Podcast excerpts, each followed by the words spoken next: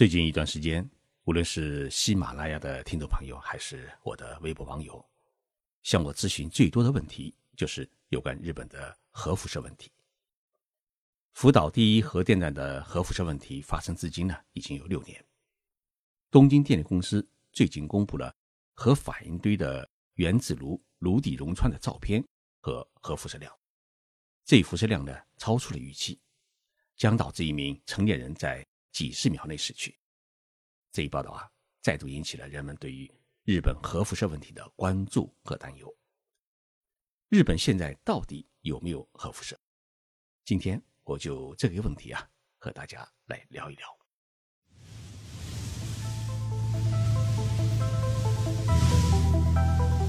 任你波涛汹涌，我自静静到来。静说日本，冷静才能说出真相。我是徐宁波，在东京给各位讲述日本故事。关于福岛核电站的核辐射问题，许多听众朋友在春节之前就已经开始跟我咨询。因为福岛的核辐射问题呢比较复杂，需要有权威的解读，而我呢不是一位核问题专家，所以呢我一直没有做这个节目。但是最近啊，大家提问的越来越多，我感觉到。大家对于日本的核辐射问题的担忧也越来越大，我于是感觉到这个节目啊是必须做的。为了做这一个节目，我调查了日本大量的核电站的检测与分析数据，同时呢也咨询了管理核电站的东京电力公司，也跟日本研究核辐射问题的专家进行了咨询，基本掌握了福岛核电站目前核辐射问题的现状，所以呢。我把这些内容啊汇聚在一起，跟大家聊一聊福岛核电站和日本现在的核辐射问题。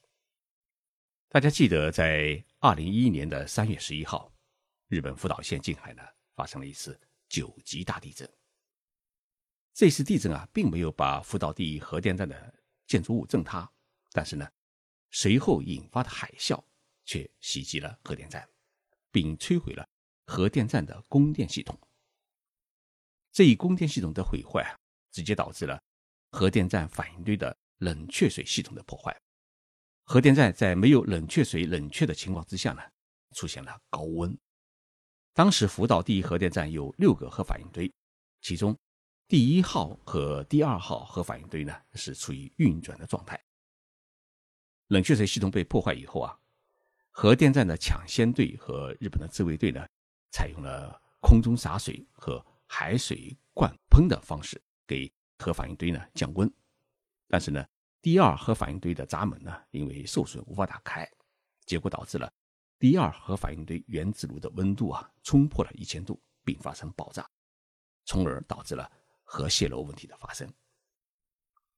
当时啊，我正在收看电视的现场直播，就看到了核反应堆的建筑的屋顶被炸，空中呢冒出了大量的水蒸气。后来知道呢，这就是原子炉的核爆炸。核爆炸导致了核电站周边大量土地遭到核污染。日本政府公布，核电站周围二十公里为死亡区，十五万居民呢被紧急撤离。这种核爆炸的导致的核放射物呢，随风飘落到周边地区。距离核电站三百多公里的东京也检测到了微量的放射物。但是自从那一次核爆炸以来啊，福岛核电站并没有发生新的爆炸，也就是说啊，空中的泄漏没有再次发生。但是呢，由于高温，第二核反应堆的原子炉的核燃料棒呢开始溶解，并溶穿了炉底，结果呢，导致大量的高浓度的核反应堆的燃料棒呢，就像铁疙瘩一样掉到了地面，并有一部分呢，随着外部灌进的水啊，融入到地下室。地下室呢，原来是一个配电室，因为水的流入啊，导致地下室成了一个地下小水池。而燃料棒融化物的混入，使得这些水呢变成了超高浓度的污染水。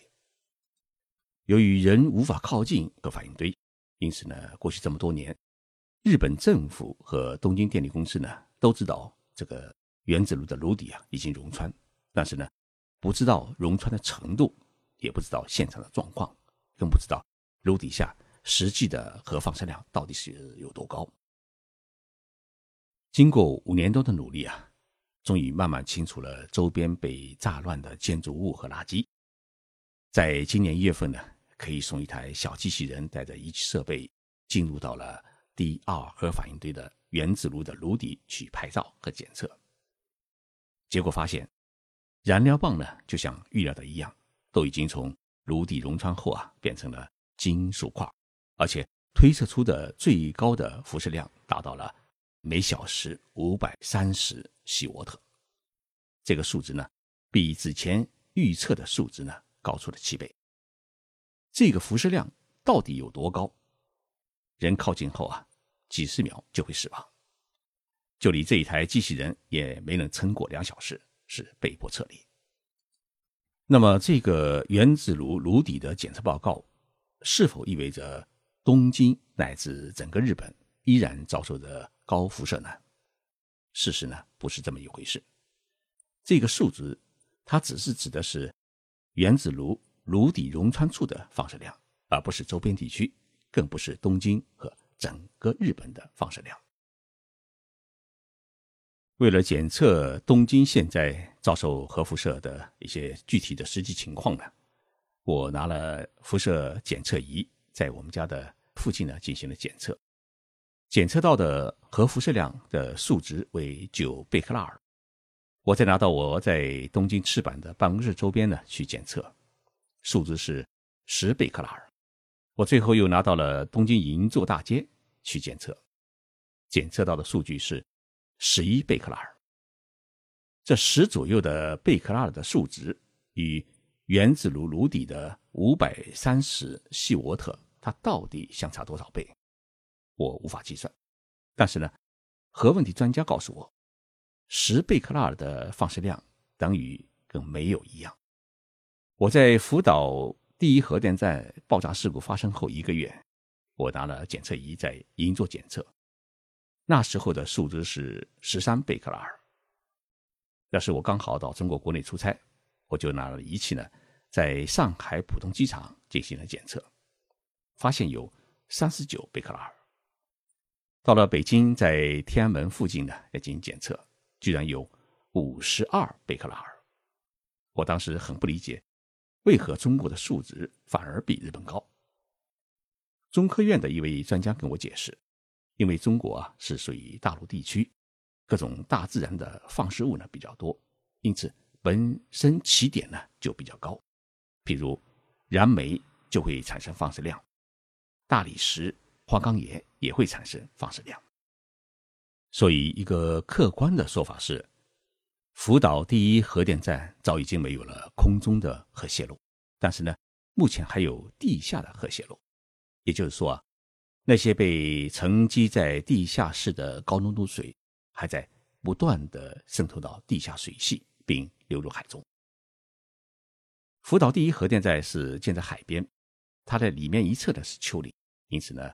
水是从丘陵高处往低处的海中流。每一天的高浓度污染水到底泄漏了多少？东京电力公司的保守估计呢是每一天十公升，那么可能实际上呢还会多一点。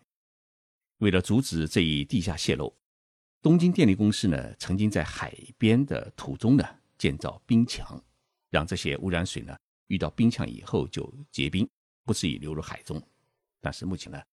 看来实际的效果不是很大，也就是说，核泄漏就是往海中的泄漏呢，还是在发生。但是呢，由于泄漏的量有限，这些污染水呢马上被洗吸，加上海流呢是流往太平洋，因此呢，对于中国的海域呢没有产生什么影响。福岛县边上的茨城县有两位水产公司的社长，是我们。亚洲通讯社发行的报纸《中国经济新闻》的读者，我问他们：现在海域的污染情况到底严重不严重？他们说，靠近核电站的两公里海域呢，目前属于禁止捕捞区，其余的海域呢都是安全的。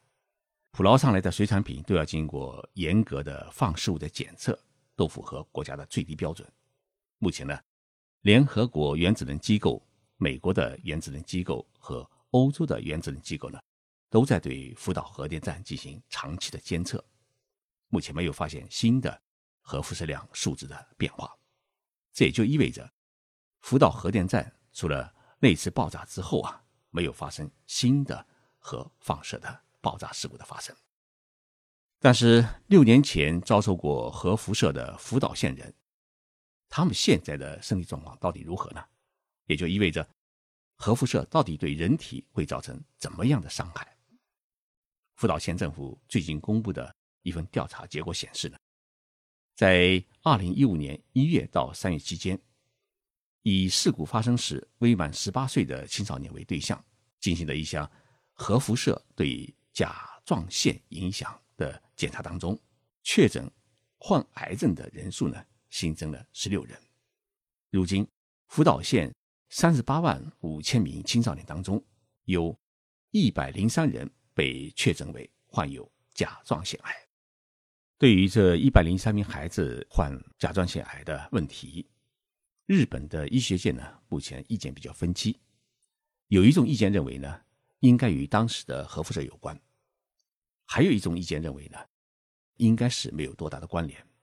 那么这种意见呢，他们是参考了远离福岛县的日本九州地区的青少年的甲状腺癌的发病率。